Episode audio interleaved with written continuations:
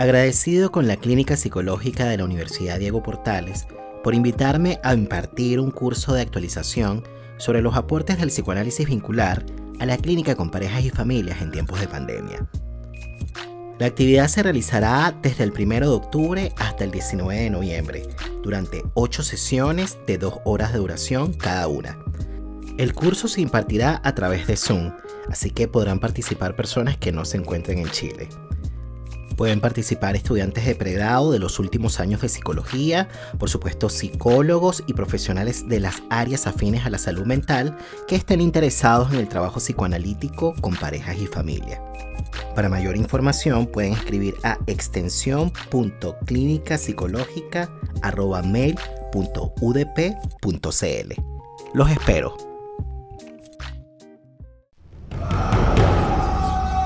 Silvia Bleichmar, psicoanalista argentina, define el malestar sobrante como el padecimiento subjetivo que no guarda relación con las renuncias pulsionales que posibilitan la convivencia, sino con circunstancias sobrecargadas que llevan a la resignación. El malestar sobrante está marcado por el desencanto, la desesperanza y la impunidad. Nos pone en una posición melancolizada. Está dado por el hecho de que la profunda mutación histórica sufrida en los últimos años ha dejado a algunas personas despojadas de un proyecto trascendente que les posibilite de algún modo avisorar modos de disminución del malestar reinante. Porque lo que lleva a las personas a soportar el malestar que cada época impone es la garantía futura de que algún día cesará ese malestar, y en razón de ello, la felicidad será alcanzada es la esperanza de remediar los males presentes, lo que posibilita que el camino a recorrer encuentre un modo de justificar su recorrido. Yo soy Nelson Ruiz y les doy la bienvenida al ciclo de episodios del mes de agosto, El malestar sobrante, entre la utopía y el desencanto.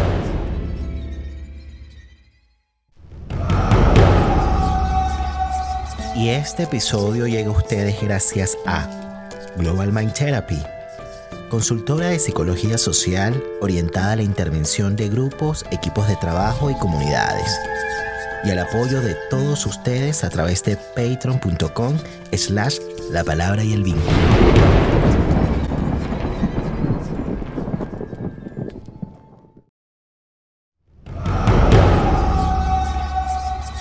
La palabra para traer recuerdos y volver donde fuimos felices.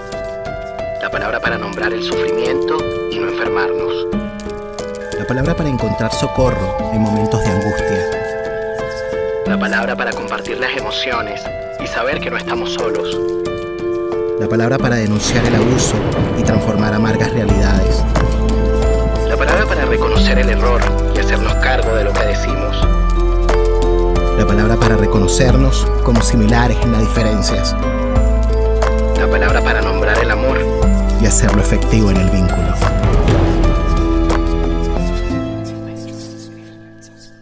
Damos la bienvenida a un nuevo episodio del podcast La Palabra y el Vínculo. Hoy nos encontramos nuevamente con Débora Tager y digo nuevamente porque, bueno, para las personas que no vieron la primera temporada del podcast que se llamó Rupturas, Débora estuvo en los últimos episodios de esa primera temporada y ese episodio se llamó El consentimiento es el nuevo amigue. Y bueno, ahí la tuvimos en el mes de enero del 2021, recién partiendo el 2021, estábamos terminando aquel año loco del 2020. Y bueno, la tenemos de vuelta en la tercera temporada del podcast La Palabra y el Vínculo para conversar sobre otras cuestiones. Y bueno, yo diría que es una continuación de alguna manera de aquel episodio porque vamos a volver a aquel libro que publicó en el año 2020, que se llama Psicoanálisis para TODEX, y fíjense que, bueno, en este libro hay varias cuestiones que son muy interesantes, ¿no? Es un libro que propone la tarea de construcción de herramientas psicoanalíticas desde un abordaje post-patriarcal, post-heteronormativo y post-colonial, ¿no? Del sufrimiento humano. Y bueno, yo te doy la bienvenida. ¿Cómo estás, Débora? Bien, muchísimas gracias, Nelson. Un gusto estar con vos. Bienvenida nuevamente al podcast La Palabra y el Vínculo. Y bueno, a, propósito de lo que estábamos hablando antes de las grabaciones, bueno, te agradezco muchísimo que hayas abierto una ventana de tu tiempo para participar nuevamente en el podcast, para partir. Eh, ahí estábamos haciendo alusión a aquel libro y me gustaría traer unas palabras de Juan Carlos Volnovich eh, del día de la presentación de este libro, un poco como para entrar ¿no? En, en materia y también para que las personas que están del otro lado de la pantalla o lo que nos están escuchando a través de Spotify eh, conozcan, ¿no? De qué va, ¿no? Juan Carlos decía, con este libro de hora nos invita a un vuelo, a la atrevida hazaña de subirnos a un globo aerostático para recorrer desde las alturas el amplio paisaje del psicoanálisis, cultivado por los estudios de género. Es un libro que aborda el tema de la subjetivación del género masculino y femenino, de cómo viven, aman y trabajan hombres y mujeres. Y de esta manera podríamos partir, de verdad, como este es un podcast que no necesariamente escuchan personas que son del campo sí, que no solamente se dedican, digamos, a, al psicoanálisis, a la psicología clínica o psicoterapia, ¿no? lo pueden escuchar personas en general, podríamos comenzar hablando acerca de lo que entiendes por subjetivación, que justamente es una palabra que mencionó Volnovich a propósito de tu libro. Por cierto, Volnovich también estuvo en la palabra y el vínculo. Les voy a dejar aquí arriba el link para que vayan a ese episodio. Estuvo muy interesante. Se tituló Me dormí en un mundo y desperté en otro. Él decía, es un libro que aborda el tema de la subjetivación del género masculino y femenino, ¿no? ¿A qué nos referimos con eso? Subjetivación del género, es como el género, o sea, los mandatos de género, los ideales de género, las ideas que hay a nivel de lo social, de las masculinidades y las femenidades, termina siendo algo propio. Es decir, el proceso de subjetivación es como yo termino siendo de una manera bastante parecida a cuáles son los mandatos sociales. Y ya no es porque me obligan. Y esto es un tema muy importante de, de explicar para colegas, pero también para personas que no son colegas, porque hay como una idea de que hay como un mandato de género y después está lo propio. O sea, me exigen que yo haga esto, tienen ideas de que yo haga esto, mi familia quiere que yo, la sociedad quiere, y una idea de que hay un mundo propio eh, que está por fuera de ese tipo de cuestiones. Y precisamente el concepto de subjetivación de género nos permite entender cómo estos ideales, mandatos, expectativas, etcétera, forma parte de lo que yo quiero para mí misma, de las razones por las cuales me quiero a mí misma, las razones por las cuales no me quiero a mí misma, ¿no? Este, las razones por las cuales me estreso. Entonces, eh, el concepto de subjetivación este, ligado al género, subjetivación en términos generales, porque subjetivación es un concepto que va más allá del género, que permite ver cómo es la construcción de cada quien a partir de los ideales, los mandatos sociales en general. Yo trabajo específicamente lo que tienen que ver con el género, pero como decíamos recién, es un concepto que eh, va más allá de los temas de género y toman todos los mandatos sociales, los ideales, los ideales de época, familiares, etcétera, etcétera. Sabes que em, en el año 2017 participé de un seminario que se llamó Corazones Rojos, ¿no? Eh, bueno, en el marco de, una experiencia de trabajo con grupos de mujeres, este, trabajé para un programa que se llamaba Casa de los Proyectos, y en ese seminario participaron, bueno, distintas eh, personas, ¿no? Eh, del mundo académico, pero también, digamos, del ciudadano a pie. También había gente de todas partes, ¿no? Pero una persona que participó, que se llama Dariela Charín, decía que el género es una categoría muy difícil de aprender, ¿no? Y que de alguna manera, bueno, de lo que recuerdo que, que mencionaba es que opera de manera muy silenciosa, ¿no? Y me parece que esto que mencionaba era muy interesante, ¿no? Porque, sobre todo porque se tiende como a, a reducir el tema del género a una cuestión identitaria, por un lado, y a un modo de presentación también, por el otro, como que si tuviese también, bueno, una relación justamente con la parte más bien como performativa, con nuestra manera de estar, ¿no? En el mundo, y sin duda también tiene mucho que ver con eso, pero me, me llamó mucho la atención eso que ella decía, ¿no? Que es difícil de aprender, que opera de manera muy silenciosa, y yo creo que esto es interesante porque de alguna manera abre cierta interrogación y nos permite también salirnos de ciertos estereotipos también, ¿no? Sobre todo a propósito de, de la mirada que hay, digamos, respecto de los estudios de género, ¿no? Y, y los movimientos feministas, ¿no? Que, que, que han tenido tanto auge en este tiempo. Entonces, lo digo también pensando, por ejemplo, en las personas que, que ya de pronto eh, les resulta hasta tedioso volver a escuchar sobre los temas de género y otra vez, como que, como que si ya se supiese todo lo que se tendría que haber dicho eh, en relación a esto. Em, bueno, estaba pensando en esa parte de la gente o de parte de la sociedad que ya está como un poquito como medio resistente a seguir escuchando sobre esto, como que si ya estuviese todo dicho puede ser que esté todo dicho. El tema es que no es solamente decir. Mm. Este, probablemente este sea un tiempo, vos hablas de 2017, hablas una apreciación de 2017, yo creo que en el 2022, entre el 2017 y 2022, se ha dicho muchas cosas, digamos. Entonces ese decir de esa mujer de ese momento tenía que ver con el 2017. En el 2022 creo que se ha dicho mucho, por suerte, como nunca se ha dicho antes y probablemente eh, no sea un tiempo solo de decir, digamos, los tiempos van cambiando y este quizás sea un momento más de explicar, de ver qué se hace con esto que se dijo, porque si no hay una idea, y, esto tiene que ver con el género y no solamente con el género, sino que este, una idea ingenua que tiene que ver con la subjetividad, que todo es información, ¿no? Exacto. Este, entonces, si ya estoy informada, entonces ya está, ¿no? Eh, la cuestión es qué hago con la información, qué me pasa con esa información. El otro día me hacían una entrevista muy divertida de una stand-upera argentina que yo admiro un montón, que es Dalia Gutman. Entonces me entrevistó sobre el tema de estrés femenino, que es algo que yo he trabajado bastante en mi tesis de doctorado, digamos, el estrés de las mujeres, el estrés de los varones en, en relación con los modos de enfermar, o sea, lo he estudiado científicamente, y entonces ella me decía, bueno, ¿qué consejo me das? Entonces le digo, mira, el consejo que te doy es que no le des, eh, no le prestes atención a cierto tipo de presión social. Entonces me dice, si yo voy a tu consultorio me decís lo mismo. Entonces, no, estamos en la radio, te estoy dando un consejo. En el consultorio eh, yo claramente tomo en cuenta que la gente viene con información, pero la información no necesariamente es una apropiación, ¿no? Entonces yo diría que en este momento este, no sería tanto un tiempo de información, porque hay mucha información, sino qué hacemos con esa información, cómo nos interpela, qué cambios podemos hacer, qué pensamos que tenemos que hacer diferente, ¿no? Mm. Eh, porque sigue habiendo femicidios, sigue habiendo discriminación, brecha laboral, hay crímenes de odio, digamos, hay muchos temas que siguen pasando, ¿no? eso no ha cambiado. Entonces, en ese sentido, más que hablar, quizás en este momento, es pensar qué hacemos con esto que ya sabemos. Claro.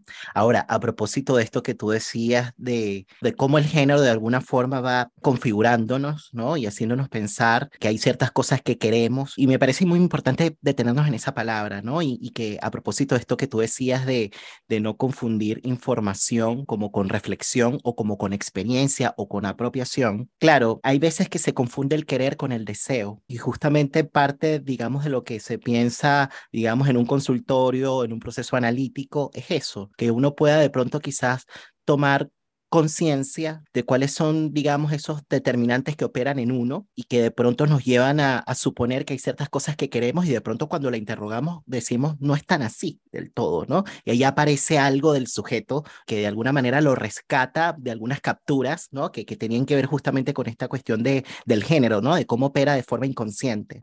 ¿Cómo podemos discriminar un poquito una cosa de la otra? Y no confundir el querer con el deseo. Bueno, eh, yo diría que en principio, en términos psicoanalíticos, la diferencia entre los ideales y lo pulsional, digamos, eh, ahí podríamos establecer una diferencia. Por otro lado, em, hay una cuestión de qué es lo que yo aspiro, qué es lo que me gustaría, y otra es lo que puedo o lo que me hace sentir bien, ¿no? porque, por ejemplo, yo lo, resueno con cuestiones de mi clínica. Está de moda eh, las propuestas de parejas abiertas y poliamorosas, ¿no? Y tengo gente que quiere, pero que es muy celosa o, es insegura o es más monógama, digamos, porque le gusta estar con su pareja y hacer su vida con la pareja.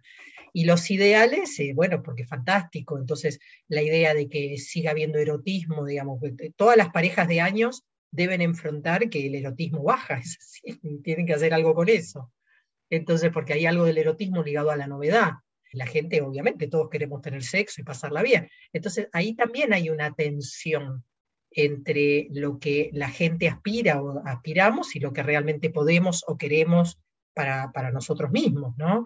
O, por ejemplo, también tiene poco estatus social ser ama de casa y puede ser que una mujer quiera ser ama de casa. Este, puede ser que un varón tenga poco estatus social en este momento ser un varón tradicional y puede ser que un varón quiera ser un varón tradicional.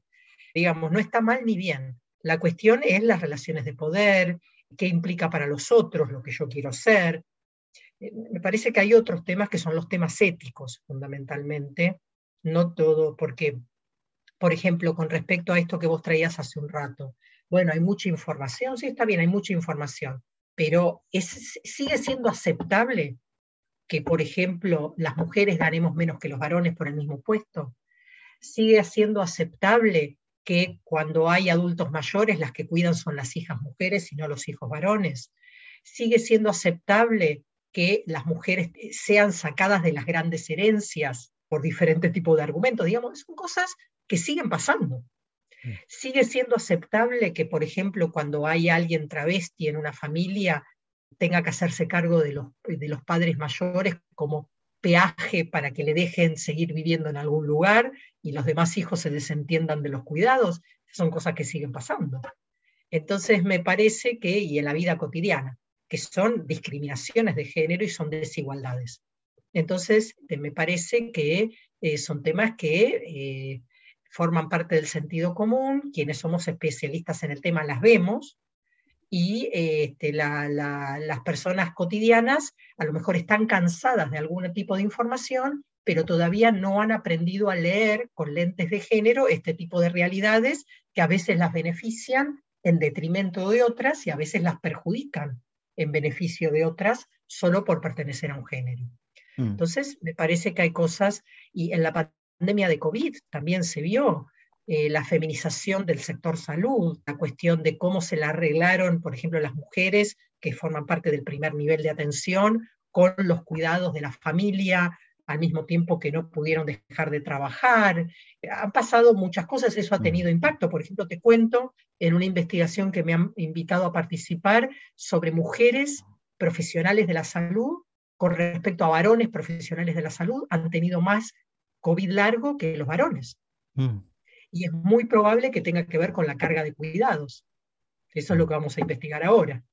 Entonces, este, pero los datos duros dan que sí, que las mujeres hemos tenido, las mujeres profesionales de la salud hemos tenido más eh, COVID largo que los varones profesionales de la salud. Entonces, esto aparece de muchas maneras, ¿no? Mm.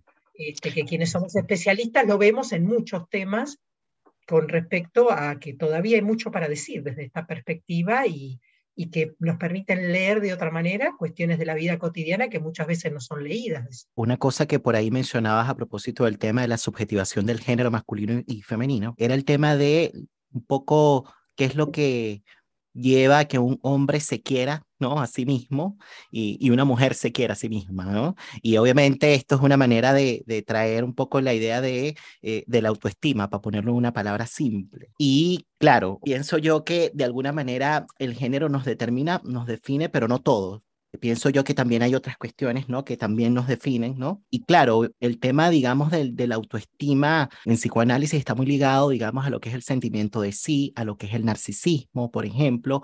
Obviamente el tema del narcisismo también conecta también con el tema de los ideales, ¿no? A propósito de lo que tú mencionabas. Y bueno, me parece que esta es una pregunta que, que tú recorres en tu libro, ¿no? Eh, un poco cómo se construye la autoestima de un hombre y de una mujer. ¿Qué pudiésemos decir sobre eso, Débora? Bueno, primero vos lo has dicho, yo eh, retomaría algunas cuestiones que dijiste, que la autoestima tiene muchos ingredientes. Mm. Porque vos dijiste muy bien que eh, no somos solo hombres o mujeres. Mm. No es lo único que nos da identidad. Mm. Yo hago mucho hincapié sobre masculinidades y femenidades porque es el tema al que me dedico, pero siempre lo tomo desde una perspectiva de lo que se llama la interseccionalidad. Es decir, tenemos otros dadores, tenemos pertenencia de clase, tenemos racialización, tenemos la cuestión de ser migrantes, no ser migrantes, las cuestiones generacionales, aspiracionales también, profesionales. Bueno, hay, hay muchos dadores de identidad. El género es uno. Pero también, como bien lo decís, hay procesos de singularización. No quiere decir que todas las personas que pertenecemos al mismo colectivo somos iguales, mm. ¿no? Eh, eso también. Eh, de eso nos ocupamos en el campo del psicoanálisis. Pero también es cierto que la pertenencia al colectivo da cierta similitud porque da la paleta de la cual tomamos los atributos. Pero lo que sí podría decir, eh, habiendo dicho esto, volviendo a la especificidad, eh, yo ahí en el libro lo trabajo, que digo, primero que hay distintos tipos de masculinidades y hay distintos tipos de femenidades. Entonces yo hago como una clasificación y partiendo con una base de lo que sería una feminidad tradicional o una masculinidad tradicional, para decirlo un poco sencillo, sería la típica eh, feminidad ligada a la ternura, a la maternidad, al trabajo doméstico o a la gerencia del trabajo doméstico, y la masculinidad ligada al éxito, a lo laboral, al sostén. Y bueno, y de acuerdo a estos ideales sociales se arma también la autoestima.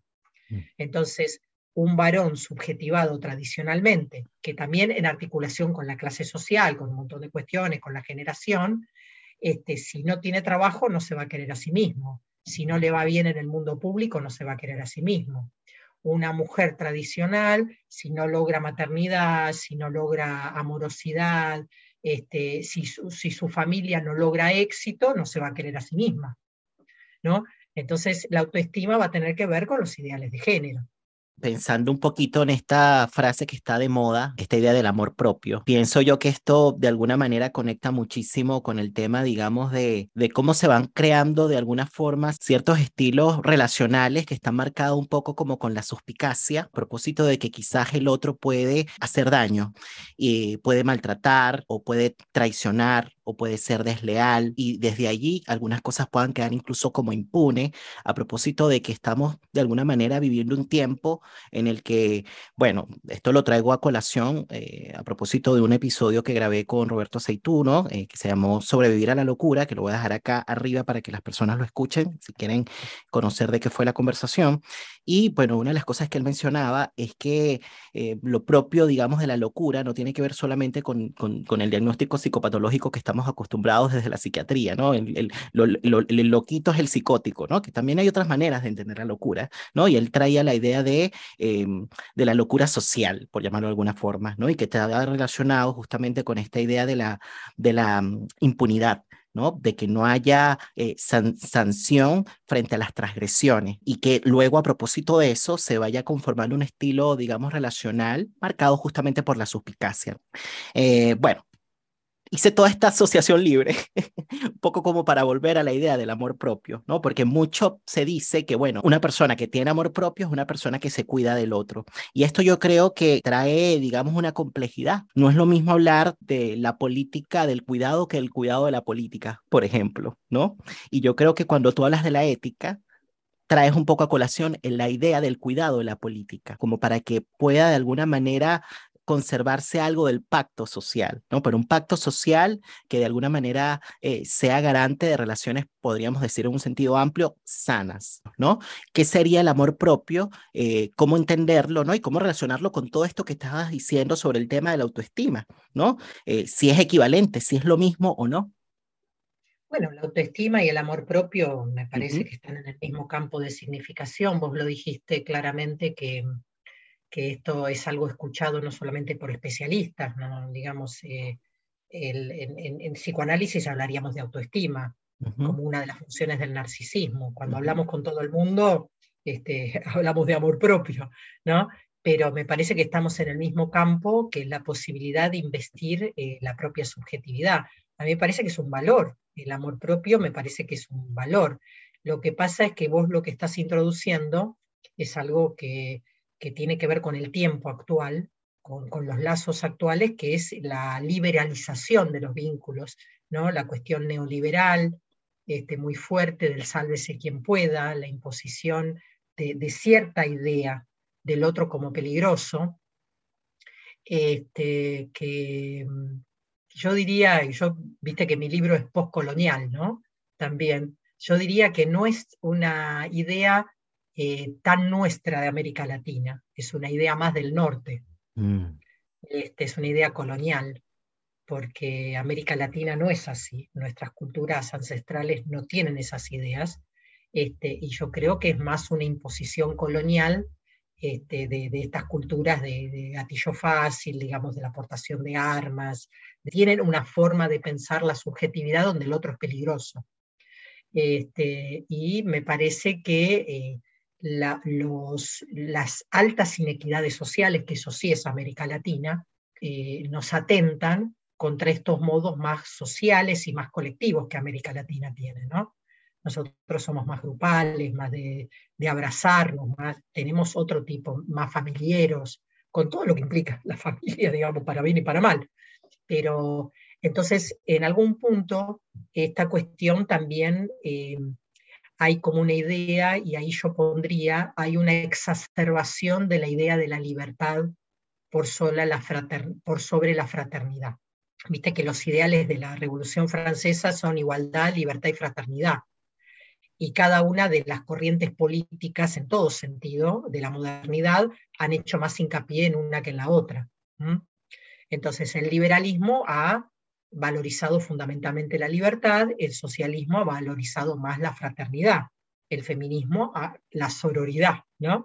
Entonces, eh, me parece que en términos vinculares, en términos vinculares, que es un poco lo que vos estás planteando, hay una idea de la liberación que todo el mundo quiere tener, este, que está muy bien, pero está muy leída en términos liberales.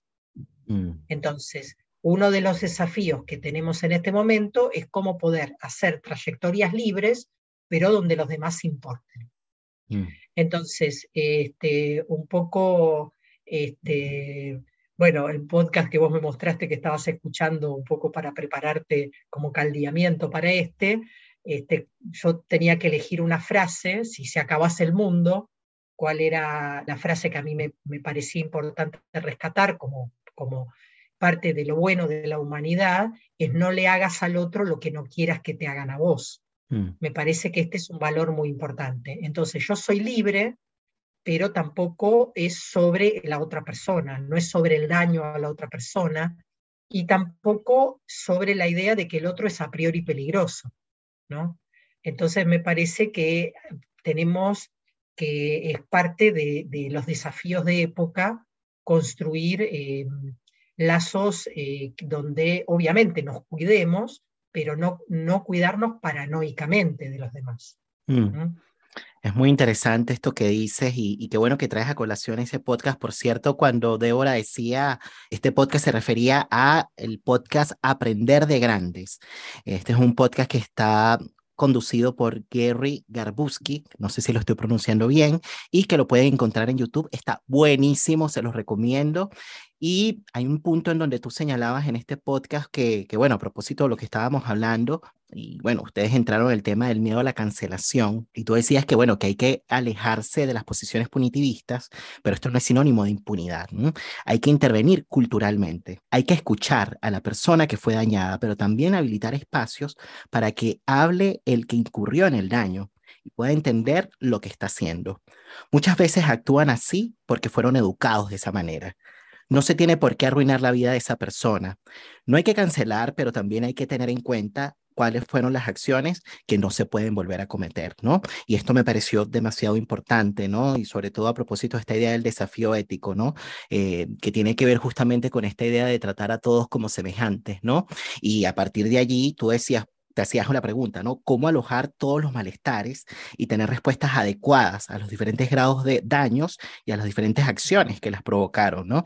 Y esto, bueno, me parece que, que es todo un temazo, ¿no? Porque, bueno, conecta muchísimo, bueno, con la idea de las utopías, Que, que de alguna manera es un poco lo que sirve de marco a este ciclo de conversaciones del mes de agosto del podcast de la palabra y el vínculo, ¿no? Em, el, el título, ¿no? Que sirve de paraguas es el malestar sobrante entre las utopías y el desencanto. Y esto lo tomé prestado de Silvia Bleichmar, justamente.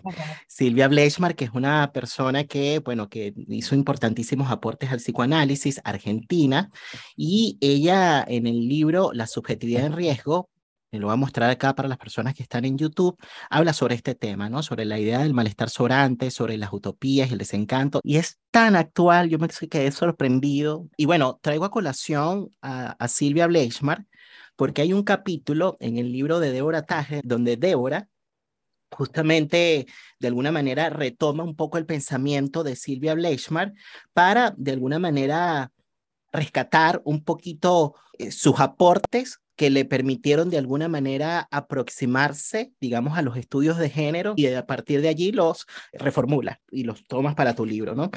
¿Cuál es la impronta que te dejó Silvia Bleichmar, ¿no? ¿Y cuál es la conexión que estableciste con ella? Ella como pensadora ha sido alguien que todo el tiempo trató de pensar las crisis.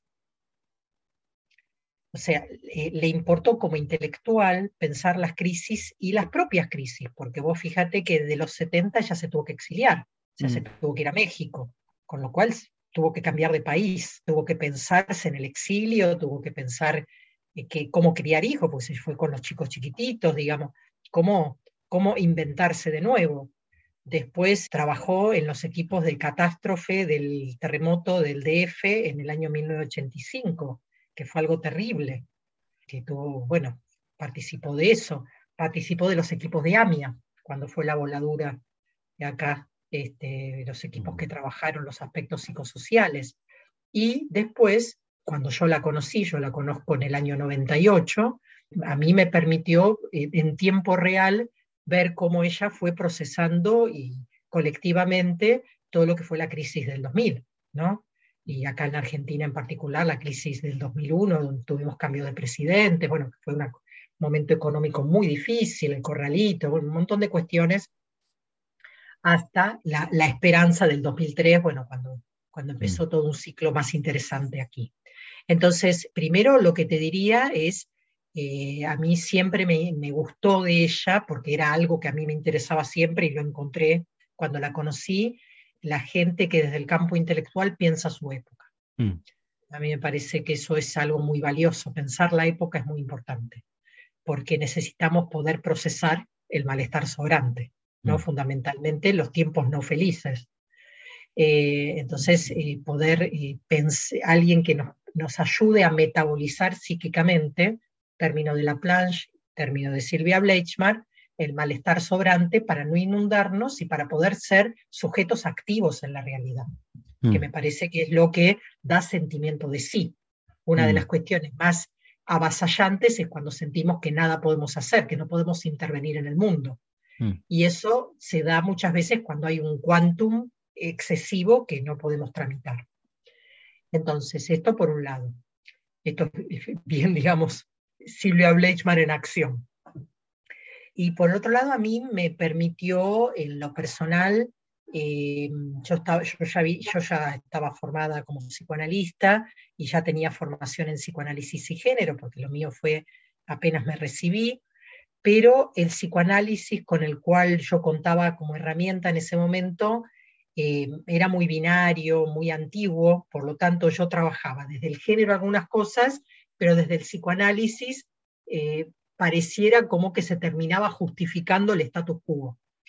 Entonces, eh, encontrarme con una pensadora en psicoanálisis, como Silvia Bleichmar, que traía el psicoanálisis a las preguntas contemporáneas y al pensamiento contemporáneo, porque ya leía a los filósofos contemporáneos del momento, Agamben, este, bueno, este, no me acuerdo ahora el de la liquidez, el polaco, ahora se me va. Bauman. Bauman, este, digamos, eran todos autores que, ella estaba leyendo en ese momento, mm. entonces traía los debates de ese, eh, y revisaba el psicoanálisis y los conceptos psicoanalíticos, y eso a mí me permitió también eh, poder pensar mi propio, o sea, hacer mis propios desarrollos a la vez que ella se metió con algunos temas de agenda de género, publicó un libro sobre masculinidades, en el cual también tiene la cuestión de, las infancias trans, eh, hay un caso clínico de una infancia trans, este, entonces también reformuló algunas cuestiones de las femenidades, entonces a mí me permitió poder seguir mis propios desarrollos, a la vez que incorporé una categoría que es, ella lo trabajó como la desigualación de clase, porque el 2001 mostró lo que dejó la década neoliberal en la Argentina, una desigualdad muy grande.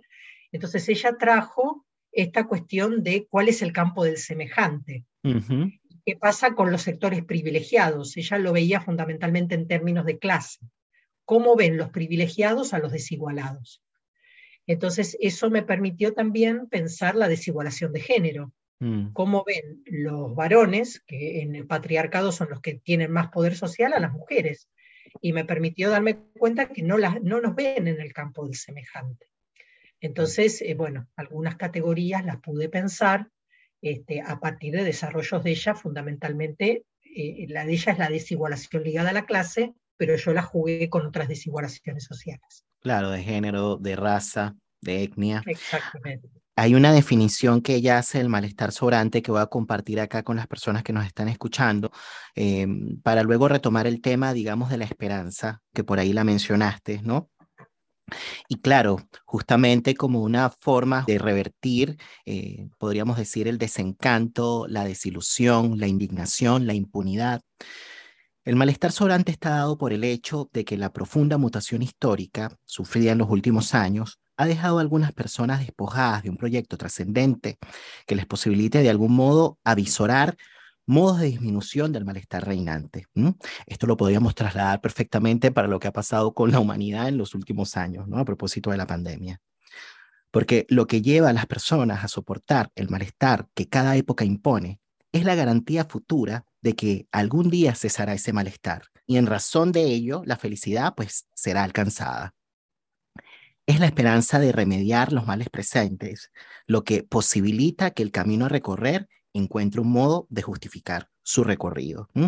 Esto me pareció súper bonito, ¿no? Eh, como lo presentó, pero, pero me pareció también muy real, ¿no? Me pareció fuerte, ¿sabes?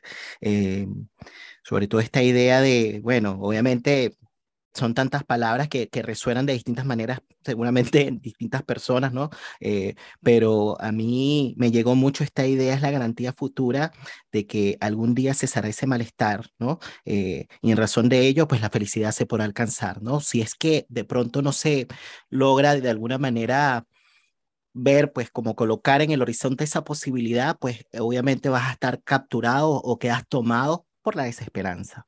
No, yo creo que eh, el poder nos quiere tristes. Mm. No hay mejor manera de gobernar que la gente triste.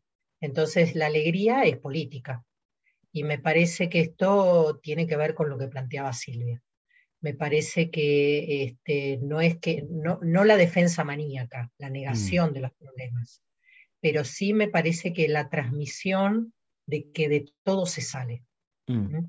Y que hay salida.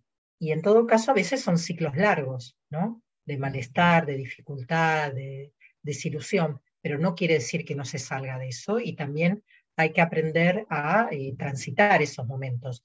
Eh, yo retomaría algo que dijimos hace un rato. La ilusión neoliberal es que si yo me quiero a mí misma, puedo ser feliz mañana y a veces no puedo ser feliz mañana. A veces hay que transitar un tiempo complejo hasta que pueda ser feliz o pueda, ser, pueda tener mejor vida. Hay proyectos que son de cocción lenta, no, no, mm. no se cocinan en el microondas. Entonces, eso también me parece que este, en términos subjetivos y en términos históricos es un aprendizaje que las generaciones más grandes y los que nos anteceden este, tenemos que transmitir a las generaciones más jóvenes, ¿no? Esta cuestión y me parece que Silvia lo tenía muy claro en ese sentido, ¿no? Cómo, cómo hacer una transferencia también generacional en ese mm. sentido de no desesperar y, que algunos procesos, insisto, son más largos, la pandemia es un, digamos, se alargó mucho, mm. pensamos que iba a durar poco, pero, por ejemplo, yo también soy sanitarista, entonces empezamos a revisar, si, empezaron a publicarse un montón sobre la última pandemia que fue hace 100 años, duró como unos 5 o 6 años. No fue tan fácil, digamos. Entonces, eh, también, digamos, hay que poder tolerar que estamos viviendo en tiempo real una catástrofe mundial. Y también hay que llamar la atención con respecto al tema del cambio climático, digamos que Podemos ser una generación sin futuro. También me acuerdo que cuando yo era chica se hablaba de, la bomba atómica, digamos, también se pensaba que no iba a haber mundo, que era la discusión de los años 60, ¿no? en medio de la Guerra Fría. Entonces digo, el tema del apocalipsis es un tema que no, no es la primera generación. Hemos tenido distintos apocalipsis, ¿no? Claro, a, cada generación le toca su propia responsabilidad con mm. respecto. Me parece que parte de lo que tenemos que tomar es la idea de que tenemos que ser generosos con la tierra, ¿no? No se puede ser tan extractivista. Hay que cambiar de paradigma este, y eso es un tema muy importante, muy, muy importante a nivel general. Hay que tomarlo muy seriamente y también hay que tomar seriamente la idea de poder investir proyectos, el, tema de lo colectivo, vos venías, el tema del cansancio, vamos a retomar algunas ideas que han quedado, pero que las podemos reformular, el cansancio frente a las ideas de género. Mm. Pero el feminismo es un movimiento que le ha dado mucho sentido a la vida de muchas mujeres. Claro, y, de distintos existenciarios sociales, como diría por ahí Ana María Fernández, ¿no? En un sentido amplio, porque es transversal, y esto ha sido lo potente y lo vital de este movimiento. Exactamente. Y por el otro lado, hay muchos varones que la miran, viste, la ñata contra el vidrio, diríamos acá. Entonces, hay que crear, bueno, yo supongo, no estoy en Chile, pero supongo que el nuevo proceso de cambio político también ha entusiasmado a muchos varones con un proceso colectivo. Mm. Yo creo que ahora en Colombia, que va a asumir Petro, y que mm. teóricamente digo porque ayer estuve en la presentación de la Comisión de la Verdad de Colombia, vino un amigo mío que fue uno de los comisionados, y, hay una gran esperanza que se acabe la guerra. Eso va a ser muy importante, 50 años de guerra.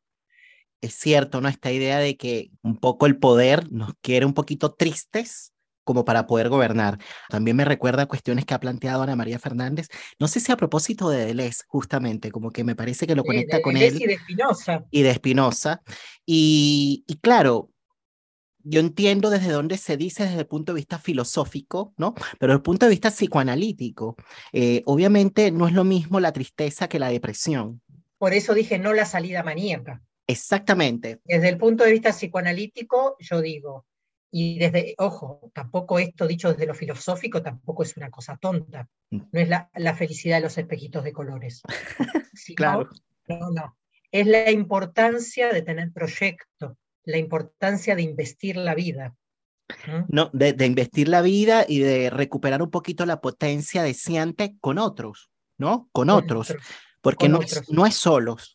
Y, esto me parece que es fundamental porque tiene también un alcance político, no es solamente filosófico, tiene un alcance político, ¿no? Pero me, me interesa volver a la idea de la tristeza para relacionarla un poquito con la idea del desencanto, porque pienso yo que de alguna forma, bueno, a propósito de Silvia Blechmar, ella establece como una diferencia, ¿no? Entre el desencanto y el escepticismo. Ella dice que el desencantado, de alguna manera, es una persona que, que en algún punto está un poco como afligido, quebrantado, porque algo que estaba dejó de ser, por ejemplo, o porque perdió una ilusión, o porque tenía una ilusión. Pero que alguna vez se ilusionó. Que alguna vez se ilusionó, exactamente. Claro, pero el escéptico es el que quiere tener certeza, ¿no? Porque siempre, aunque sea la certeza de lo peor, es el que nunca apuesta.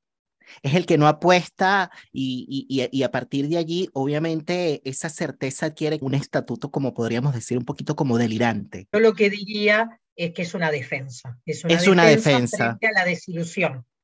Y en todo caso, eh, nadie se muere de desilusión. Entonces, eh, a lo mejor hay que poder abrirse un poco a ilusionarse, aun cuando uno se desilusione, ¿no? Qué bueno que lo traes de esta forma, ¿no? Como una defensa frente a la desilusión, pero que te mantiene de alguna manera en una posición bastante como, como estática, ¿sabes? Como inclusive asumiendo quizás un posicionamiento, podríamos decir, como, como de cierto cinismo frente a las cosas, ¿no? Como bueno, como de desdén, pero, pero es defensivo y vuelve a la idea del otro como peligroso.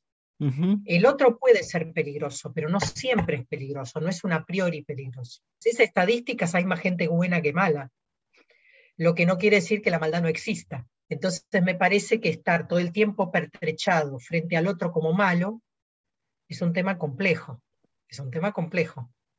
Dice Silvia Blechman, la certeza de lo negativo en el desencantado es planteada con desesperación, ¿no? De forma apasionada y vehemente, a diferencia del contrasentido de los escépticos radicalizados que se mantienen a distancia frente a acontecimientos de impunidad. Yo podría decir que de alguna manera el desencantado, que alguna vez se ilusionó, está de alguna manera presentándonos por la vía, digamos, de una emocionalidad, es como que si la, la, emoción sirviese de testimonio de algo que no están dando, de algo que no está bien.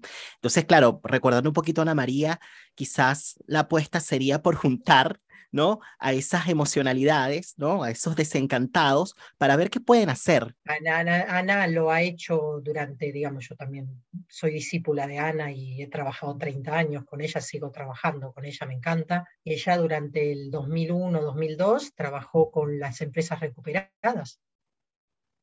Mm. que era la fábrica sin patrón, que fue algo que pasó en el 2001. Muchos dueños de fábricas hicieron quiebras y los propios trabajadores se juntaron y sacaron la fábrica adelante. Algunos hasta el día de hoy, otros, bueno, se perdió en el medio, pero la, eh, poder armar entre todos esos que no recibían sueldo, poder armar una cooperativa. Entonces es una manera también de, de armar algo, no hace falta, y en términos de patriarcado, no hace falta un padre para organizar. ¿no? Se puede juntar un colectivo. Claro, cuando decimos juntar un colectivo, juntarnos entre pares, ¿no? Juntarnos entre pares. Entre hermanos. juntarnos entre muchos que no tenemos para tener más entre los que tenemos. Una cosa que tú mencionabas, Débora, eh, en tu libro a propósito de la idea de, de, recuperar la esperanza, ¿no? Es que, claro, que no depende de que nos convirtamos en buenos samaritanos, y esto me encantó, ¿no? Sino que sepamos articular lo político con lo psíquico.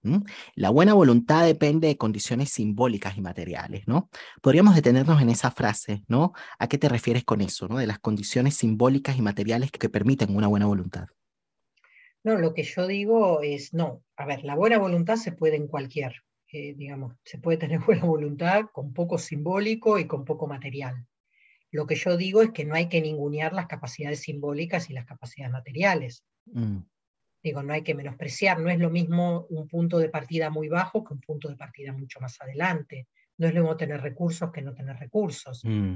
Pero para, volviendo a la propia Silvia Bleichmar, ella, por ejemplo, eh, hacía un, un, detalle de, por ejemplo, que le llamaba la atención gente que estaba viviendo en la calle, pero que ponía un mantelito para comer, ¿no? Entonces ahí había una capacidad simbólica de, de, de, aunque no había lugar para comer, había una idea de prepararse para comer, ¿no? E, e, ella este, ahí eh, diferenciaba lo autoconservativo de lo autopreservativo, la capacidad simbólica. Y la capacidad simbólica muchas veces, incluso cuando no hay capacidad material, permite investir para después tener, para poder pensarse de otra manera, ¿no? Este, y ella lo que planteaba era poder valorar eso, incluso clínicamente, ver cuando alguien tiene una capacidad simbólica aun cuando no está la capacidad material, bueno, poder identificar este tipo de cuestiones para poder ver dónde intervenir, siempre pensando, y ahí voy, ya voy a términos clínicos, cuál es el punto de partida que tiene cada quien cuando consulta, ¿no? Con qué psiquismo nos encontramos.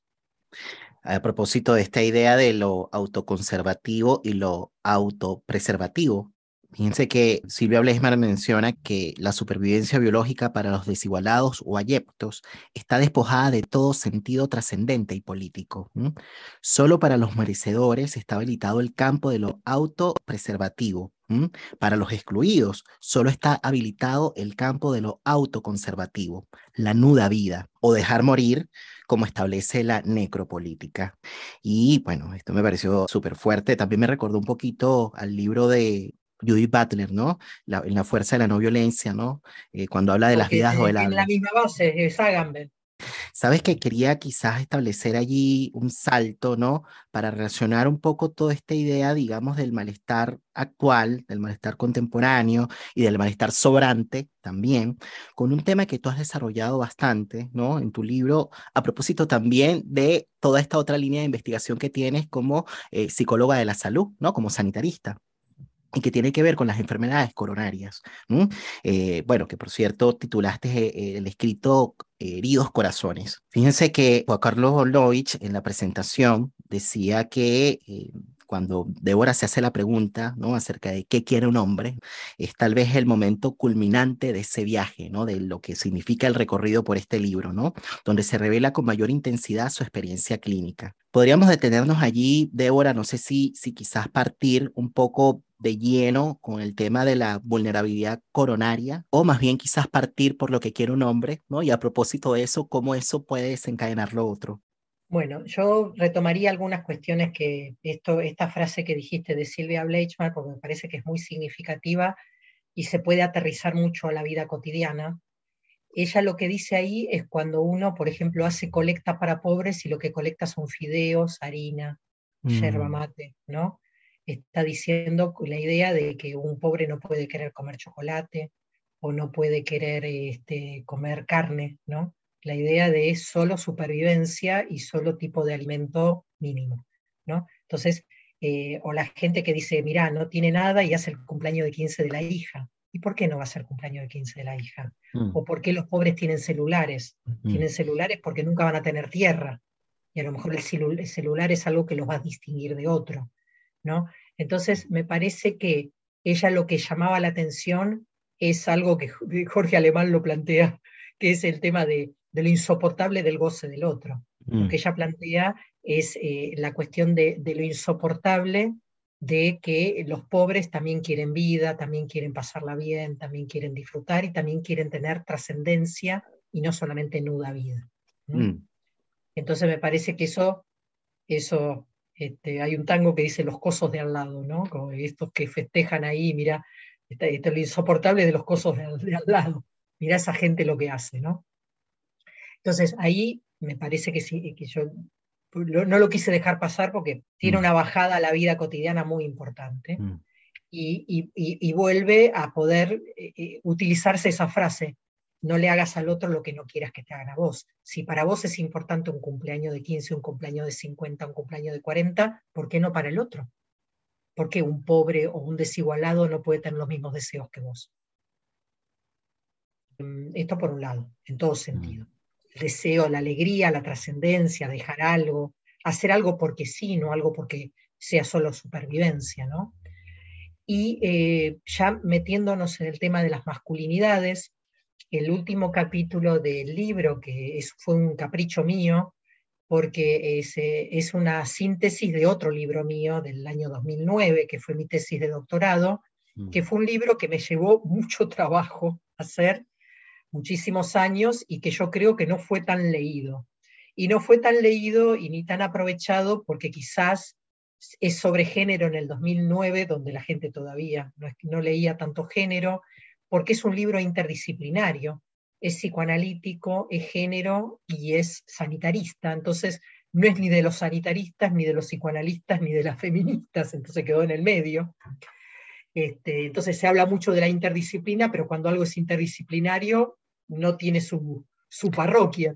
Y es, y es, interesante porque un poco a propósito de lo que me decías antes, ¿no? Que no es lo mismo 2017 que 2022, no es lo mismo 2009 que 2022, obviamente. Totalmente. Y, pensaba en el valor que se le da hoy a la interdisciplinaridad o a la transdisciplinaridad, completamente distinto a lo que sucedía en el 2009. Exactamente, quedó pari ahí, pobrecito, entonces yo dije, bueno, yo tengo que poner algo, una síntesis, y eh, lo que yo diría de lo que yo aprendí, porque fíjate, el mm. otro día me llamaron para hablar de estrés femenino, con lo cual, cosas que yo trabajé hace mucho tiempo, todavía son novedosas en este momento en términos de difusión, ¿no? Eh, y em, lo, que, lo que plantearía es que eh, en el capítulo que quiere un hombre, yo lo que planteo es que en el patriarcado, porque no es, no es esencial la masculinidad, la masculinidad está, hay que verla en qué coordenadas. Entonces, en el patriarcado, que da más, privilegios a los varones, los privilegios nadie los va a dejar porque sí, lo que quieren muchos varones es hacer lo que se les da la gana sin costos. ¿No? Entonces yo ahí muestro los costos de la masculinidad, los costos de la articulación entre diferentes hegemonías, ¿no? ¿Y, es los eh, costos de la masculinidad hegemónica o en un sentido amplio para distintas masculinidades? No, yo lo que digo es que eh, el patriarcado, la masculinidad que tiene más poder es la hegemónica y que tiene poder sobre otras masculinidades, porque el patriarcado no todos los varones tienen el mismo poder. Y en todo caso, los varones hegemónicos han creado la ilusión a los otros varones que tienen el mismo poder que ellos para someterlos sin problema. ¿no? Eh, yo siempre tomo un chiste, una metáfora que, de, un, de un teórico también, de un catalán, Josep Vicent Marqués, que también escribió antes de tiempo, que él decía que el, el patriarcado es una engaña pichanga, no sé, este, es un engaño para que los varones de sectores populares piensen que tienen el mismo poder que los varones de clase hegemónica, y esto no es así. ¿no? Entonces decía, ponía la metáfora de un gran empresario que sube al ascensor y en el ascensor está el ascensorista y los dos hablan de fútbol. Entonces eso es lo que los junta, pero después la vida no tiene nada que ver, la del ascensorista y del gran ejecutivo. ¿no? Entonces la masculinidad es como una idea donde todos los varones suponen que tienen poder, pero lo que en realidad encubre es la expropiación de lo simbólico, lo material, que hacen los varones de la clase dominante sobre los varones de sectores populares. Mm. Que es la expropiación de clase, digamos, lo que decía Marx.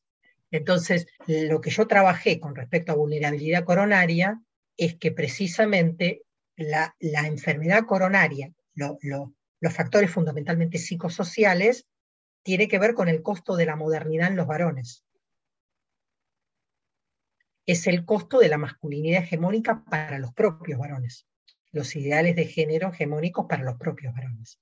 Entonces, este, mi trabajo tiene que ver con eso, con, con mostrar cómo esto se lleva vida de varones también. Entonces, por un lado, tenés la violencia de género, los crímenes de odio, los accidentes este, en la vía pública, que son más provocados por varones y las víctimas son más mujeres y, niñeces, este, pero por cómo son las distribuciones de quién maneja, qué tipo de vehículo, etcétera, etcétera, no me voy a meter en eso ahora, pero sí lo que voy a decir es que eh, la mayor incidencia en vulnerabilidad coronaria de varones con respecto a mujeres tiene que ver con los costos de la masculinidad hegemónica para los propios varones. Ahora, cuando tú dices eh, los costos este, de la masculinidad hegemónica, a propósito de la modernidad, podríamos de pronto ir como poniendo como ejemplos, ¿no? Como para que las personas que nos escuchan nos sigan, ¿no? Porque una de las, de las marcas de la modernidad tiene que ver justamente con esta división de tareas de acuerdo al sexo. Y ahí es donde viene esta clasificación típica, bueno, o esta separación de que las mujeres, ¿no? Este, en lo doméstico, los hombres en la vida pública, etcétera, ¿no? Me parece muy importante esta idea de... Em, de cómo lo conservador puede eventualmente estar ligado a, estas enfermedades coronarias, ¿no? Y, claro, podríamos allí quizás como, como hacerle un doble clic a esta idea de los heridos corazones, como para que de alguna manera podamos como pensar, por ejemplo, de qué manera este estereotipo de género, ¿no? De que el varón no necesariamente se conecta con lo sensible, con, con las emociones, que no habla mucho de sí, sino que está más puesto, digamos, en la productividad, ¿no? De cómo eso también de alguna manera determina no solamente el modo de estar, sino también justamente, bueno, eh, la salud eh, y la enfermedad. Em, Totalmente. Es así, los varones no están acostumbrados a primero consultar temprano al sistema de salud, quejarse por lo que les duele, se aguantan el dolor, se aguantan la bronca, ¿no? Y eso va mermando el organismo. Pero además también, al tener el ideal del éxito como muy importante, se autoexigen. Y además lo valoran por autoexigirse. Y muchas veces eso es dañino para la propia salud. Entonces, o someterse a jornadas extenuantes, o hacer deportes excesivamente peligrosos a edades que ya no se puede, o sin entrenamiento. Entonces, estas son cuestiones que eh, se llevan vidas de varones. Claro, y que porque están muy ligadas al tema del cuidado, y el cuidado se relaciona estereotípicamente como con lo femenino, ¿no? Un varón que se cuide, ay, ¿no? Como que, entonces, ahora, Débora, estaba pensando muchísimo a propósito de las marcas de la modernidad. Una, una de los valores de la modernidad es el éxito, la productividad, la competitividad, ¿no? Y, ponernos al, al, sujeto humano eh, en el centro del universo, como que si todo lo podemos, ¿no? Negando un poquito, digamos, la, la fragilidad y eso nos convirtió de alguna manera en unos sujetos, podríamos decir, prepotentes, ¿no? Y que cuando de pronto nos contactamos con la imposibilidad, ¿no? Nos vuelve impotentes, ¿no? Y esa impotencia, en el caso de los varones, se puede expresar de distintas maneras, ¿no? si pudiésemos hablar un poquito acerca de eso, ¿no? Porque me parece que, que quizás de alguna forma em, tiene pues relación con, con esta idea de, de, bueno, de los heridos corazones, ¿no? Bueno, eh, yo creo que es el mandato de masculinidad de siempre poder. Eh, y eso tiene privilegios sociales, pero por otro lado tiene costos. ¿Por qué los varones siempre tienen que poder? ¿Por qué tienen que estar siempre dispuestos? Y eso me parece que es parte de una propuesta de, construcción de la masculinidad hegemónica para los demás, pero también para los propios varones. Este, yo lo que decía con respecto cuando estudié muy en profundidad la subjetividad de los varones coronarios, lo que decía es que es muy difícil de desmontar porque tampoco es con consejos, no haga más esto. Es muy difícil dejar de hacer algo por lo cual te valoran y por lo cual vos te valorás. Claro, volvemos a la idea del amor propio. Exactamente. Entonces hay que cambiar los ideales por los cuales te querés a vos mismo.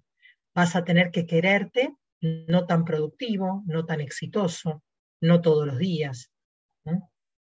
Y porque no puedas no sos impotente, sino que los humanos no podemos todo el tiempo.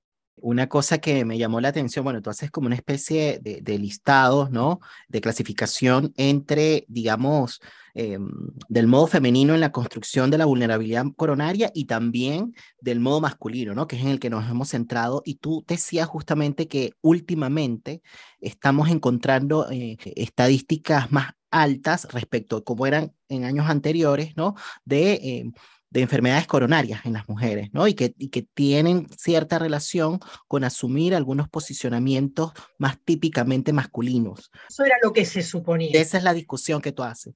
Claro, yo hice esa discusión. Para mujeres, eh, la idea en su momento, yo empecé a trabajar esto en los 90, este, la idea era que las que se empezaban a infartar eran las masculinas. Y yo lo que mostré que no, que eran las mujeres que trabajaban, pero como mujeres, porque eran mujeres que no habían dejado la casa. Por otro, o sea, tenían en el trabajo tenían que demostrar un montón de cuestiones, pero nadie se hacía cargo de lo doméstico. Y eso no son varones, los varones sí no se hacen cargo de lo doméstico. Entonces, eh, había una lectura de pensar que una mujer en el mundo laboral era como un varón, o sea, un, eh, un estereotipo de género, ¿no? Sí. Yo mostré los modos femeninos específicos. Eh, los modos femeninos específicos de inserción laboral, de estrés femenino, de sobrecarga femenina. Mira, mira qué vigente, el otro día lo hablábamos con alguien súper exitosa y ella mostraba, ella contaba, casada con alguien muy exitoso, entonces mostraba, ella contaba un ejemplo de cómo ella se estresa por cosas que los, cuando los hijos no se bañan y el marido no se estresa por eso, ¿no? Entonces, eh, yo lo que trabajé son los modos femeninos de estresarse, de la misma manera que mostré los modos masculinos de estresarse. Entonces, bueno, este, tiene como muchas, muchas aristas esta investigación. Y hacías una diferencia de hora entre, bueno, más que hacías una diferencia, pensaste si es que había una diferencia en las mujeres de sectores socioeconómicos más altos ah, versus la de los sectores. Mostré el estrés de, mujeres de sectores populares, que es diferente al, estrés de mujeres de sectores medios altos. Pero había una cuestión transversal y que tenía que ver con el síndrome de la supermujer. Y esto me ah, pareció. Sí, hacerse cargo de todo. También en los varones, hacerse cargo de todo. El superhéroe. El superhéroe. Pero con, con componentes diferentes en mujeres y en varones. En, en, las mujeres de sectores socioeconómicos más bajos, de alguna manera como que lo que se daba, no lo mencionas con todas estas letras, pero aludías un poco a eso, es esta idea de convertir el sacrificio, ¿no? En una virtud. ¿sabes? Esta idea de la abnegación, ¿no? La, narcisización de la frustración, que al mismo tiempo de alguna manera servía como un punto de, de, referencia identitaria. Bueno, soy así y eso de alguna manera me hace también poderosa, pero tiene un costo altísimo, ¿no? Pero fíjate que es igual que en los varones coronarios ejecutivos. Soy así, eso me hace poderoso. Lo que pasa es que los componentes son diferentes. Claro. Y en el caso de la mujer, de, las mujeres de, de, sectores socioeconómicos más altos, que eran exitosas, hiperactivas, no podían dejar de parar, ¿no? Y esto de no podían dejar de parar, lo relaciono muchísimo con esta idea, bueno, de nuevo de la productividad, ¿no? De convertirse en una sujeto máquina, ¿no? Y, bueno, pero ahí vos fíjate que hace un rato dijiste es el sujeto como centro, no, la modernidad no tiene al sujeto como centro. Mm. La modernidad pone al sujeto como máquina. Nos pensamos en el centro y no somos centro, estamos alienados. Y eso es precisamente el desarme de la alienación de la modernidad poder pensarnos como vulnerables, poder pensarnos como teniendo cuerpo, siendo un cuerpo. Bueno, una cosa que mencionaste en, en, esta parte, en este escrito, ¿no? Sobre los heridos corazones, eh, sobre, bueno, cómo, cómo muchas veces estas cosas suceden en padres de familia que, que para ellos han sido, digamos, ha sido un valor súper importante esto de ser tal cual proveedor, ¿no? Eh, y que cuando llegan a la vejez, claramente se confrontan con un cuerpo que, no está, digamos, con las mismas facultades que antes, ¿no? Eh, y, se, y se reconocen un poquito más como fragilizados, o bueno, les cuesta asumirse o reconocerse como más es fragilizados, ¿no? Y, un poco eso es parte, digamos, de la lucha, digamos, o del conflicto o del padecimiento más bien que se tiene en ese momento, ¿no? Eh, que por cierto, Silvia Blexman lo llamaría vejez melancólica, que es parte también del malestar sobrante. Y, fíjate, la vejez, la melancolía tiene que ver con un estilo narcisista. Entonces, eh, cuando vos eh, pensás estas vejeces melancólicas, tenés que pensar en cómo estuvo conformado el narcisismo. Entonces, eh, el narcisismo de género tradicional masculino hace que las vejeces sean melancólicas. Mm pero como un tema no individual, sino como un tema colectivo.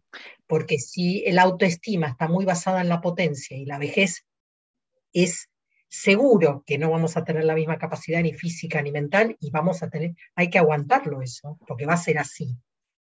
Y vamos a tener que querernos a nosotros mismos si llegamos a viejos de esa manera. Alguien que ha, se ha narcisizado en términos de potencia envejece mal. Claro. Pero sabes qué, Deora, pensaba que, que es doloroso, que es difícil para el sujeto que lo padece, porque claramente es como se cae de alguna manera una representación que tiene de sí, una imagen que tiene de sí, ¿no? Por, por, por, por la imposición de lo real, lo real del cuerpo, ¿no? Pero estaba pensando que también es doloroso para los semejantes, para los que están alrededor, para su familia, ¿no? Y, bueno, lo digo a propósito, aquí me estoy como abriendo un poquito con los oyentes del podcast porque, bueno, de alguna manera lo estoy viviendo hoy eh, a distancia. Eh, yo vivo en, en, Santiago de Chile, mi familia está en Caracas, mi papá no es el mismo hoy, no es el mismo y, y, y, bueno, está con padecimientos muy fuertes relacionados con la, con la, con la tensión, ¿no? Y tiene mucho que ver con lo que estamos conversando, ¿no? Un padre que, que, que siempre fue fuerte, un padre que siempre estuvo allí, disponible, eh, potente, ¿no? Eh, y bueno, justo ayer, de ayer para hoy, mientras preparaba, digamos, esta conversación, contigo, bueno, leyendo el tema, digamos, de los heridos corazones, bueno, fue inevitable no pensar en él y me lo llevé al sueño, ¿no? Y soñé con mi papá, eh, recordándolo en los tiempos en los que los fines de semana llegaba de, de, hacer mercado, ¿no? Y llegaba con las bolsas, ¿no? Y lo, y lo recordé más gordito, más fuerte, lo recordé joven, sonriente, y bueno, no, no tiene que ver con la imagen que tiene hoy y me parece muy fuerte. Y claro, un poco traigo esto y, me, expongo un poco como para darle cuerpo, realidad a todos estos temas que estamos hablando. Esto no es como para abrirnos aquí en eh, un espacio intelectual y compartir investigaciones y no sé qué. Es como para que de alguna manera lo podamos relacionar con la vida misma, ¿no? Y podamos de pronto, bueno, interrogarnos, pensar un poquito cuáles son los modos de vida que estamos teniendo, ¿no? Eh, y relacionándolo un poco con lo que hemos ido hablando en esta conversación, bueno, de pensar luego con otros qué hacer con ese malestar sobrante, ¿no? Y cómo de alguna manera convertir ciertas limitaciones, luego en revertir eso y convertirlo de alguna manera en otra cosa, ¿no? Que, que sea un poquito más como esperanzador, ¿no? Bueno, son cuestiones que, que más que preguntas mm, o comentarios, resonancias que me surgieron a propósito voy a resonar con vos y voy a decir lo siguiente, algo que a mí me interesa mucho, que es cómo envejecer bien y cómo acompañar los envejecimientos bien. Eh, yo creo que es parte de lo que tenemos que aprender, porque las subjetividades nuestras de época niegan la vejez. y niegan la falta de potencia. Y me parece que eso no es bueno para nadie, no es bueno para nadie. Y, en ese sentido, eh, por eso yo te decía hace un rato, no lo ponía solo en los que ahora son viejos, sino que lo ponía en el futuro nuestro, digamos, en el sentido de que si llegamos a viejos, porque ojalá lleguemos, este, va a pasar, no vamos a tener la capacidad que tenemos, este, algo nos va a pasar y vamos a necesitar de la ayuda de los demás. Y eso me parece que tenemos que prepararnos para ese tipo de cuestiones y tratar de vivir no pensar que siempre vamos a ser potentes y que no, no está mal no ser siempre potentes. Eh, a mí en los últimos años me pasó, yo tuve a mis padres hasta hace poco tiempo, mm. Este, mis padres murió mi papá en el 2017, mi mamá en el 2018, así que estoy todavía impactada por eso, porque en los últimos años me tocó vivir todo eso. Ellos vivieron casi hasta los 90 años, pero también me tuvieron a los 30 y largos. Entonces, este, los tuve mucho tiempo y eh, mi papá fue un patriarca fuerte, muy fuerte, para bien y para mal, y un tipo que trabajó hasta los 84 años, siempre trabajó, y un hombre muy emprendedor, muy lúcido, y eh, perdió su capacidad, tuvo una demencia vascular, con lo cual los últimos años fue de deterioro y yo percibo que lo viví mejor que mi hermano. Mi hermano lo mm. vivió catastróficamente. Mm. No pudo soportar la decadencia de mi papá y yo creo que este, yo lo pude transitar mejor en muchos aspectos y lo que hice fue estar con el papá que tenía. Mm. Y este, retomé algunas cuestiones que habían sido históricas en nuestra vida, que era tomar café y comer alfajores, entonces lo tuvimos que ingresar en una institución, yo iba a tomar café con él, le llevaba cosas ricas, él había sido un gran jugador de dominó, jugamos hasta donde pudo, y me parece que hay que hacer eso, hay que poder cuidarlos este, cuando pierden capacidades con ternura, con la misma ternura que nos cuidaron cuando éramos chicos y no teníamos capacidades. Y eso me parece que este, hay que poder soportarlo porque si no la idea de que el otro es omnipotente y nos tiene que cuidar, ¿no? A veces nos toca invertir la cuestión y se merecen que los cuidemos en la impotencia también, ¿no? Este, entonces, eh, no lo vivas mal, está, mm. está, entonces está, está apagadito, pero está, y, y en lo que puedas este, compartir con él, en lo apagadito y en lo que él puede, ¿no? Claro. Y me parece que esto es una enseñanza de vida para todo, no solamente ponernos del lado de lo que no podemos, sino ponernos, ponernos del lado de lo que podemos. Así es. O de lo que aún se puede. De lo que aún se puede. Yo te agradezco muchísimo, Débora, todo este tiempo. Eh, bueno, ¿qué decir? ¿no? ¿Qué, qué, qué, qué más añadir? Em, gracias de verdad por, por abrir una ventana más de tu tiempo para participar en el podcast de la palabra del vínculo eh, y también por compartirme un poquito más de ti, ¿no? Más allá de los libros. Te lo agradezco muchísimo, ¿no? Eh, ha sido muy significativo, la verdad. Yo no sé si querías decir algo antes de despedirnos. No, que me la, he pasado muy bien, como siempre. Así que te agradezco mucho eso, que es algo de lo que yo valoro, pasarla bien. Muchísimas gracias Débora y muchísimas gracias a las personas que nos están escuchando del otro lado de la pantalla, también a los que nos están escuchando a través de Spotify. Nos estamos viendo la próxima semana en otro episodio de La Palabra y el Vínculo. Cuídense y que estén bien. Chao. Para Débora Tager, algunos varones y mujeres están construyendo a lo largo de su vida una forma particular de vulnerabilidad, que hará que años más tarde, en su adultez media o tardía, desarrollan enfermedades coronarias, infartos, hipertensión arterial, insuficiencia cardíaca, entre otras. No existe un modo único de construcción de estas enfermedades. Existen modos específicamente femeninos y otros específicamente masculinos. Pero más allá de estas diferencias parece haber algo en común. Habernos convertido en máquinas olvidándonos de que no somos tan hiperpotentes como suponemos. Los heridos corazones son tal vez representantes de un mundo exigente, agotado y ansioso por no caerse en cualquier minuto del sistema. Y es que no tenemos garantías para sostener la vida en el mundo de hoy. Cuidarnos de la impotencia es tal vez un modo de recuperar la esperanza después del desencanto. Es ahí donde laten de nuevo los corazones, descubriendo la potencia que surge desde la fragilidad. Yo soy Nelson Ruiz y esto fue Heridos Corazones, en el marco de la tercera temporada de La Palabra y el Vínculo.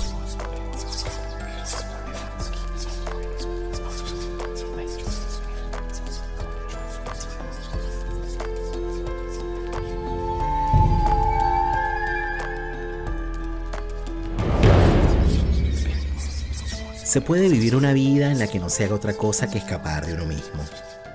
El psicoanálisis se propone como objetivo hacernos descubrir todo lo que ignoramos, hacernos afrontar lo penoso, lo más escandaloso de nuestro ser. No solamente los deseos eróticos prohibidos, sino también nuestra ambición por el poder, poder nuestra avaricia insospechada, nuestro narcisismo infantil, nuestra agresividad asesina, nuestra locura ¿Cuáles son las consecuencias de aquellos que viven cómodamente a distancia de su inconsciente? ¿Cuántas vidas arruinadas por la falta de palabras y vínculos que iluminen la oscuridad? Nos dicen que los fantasmas no existen, pero todos sabemos que no es cierto. Existen y pueden ser sobrevivientes.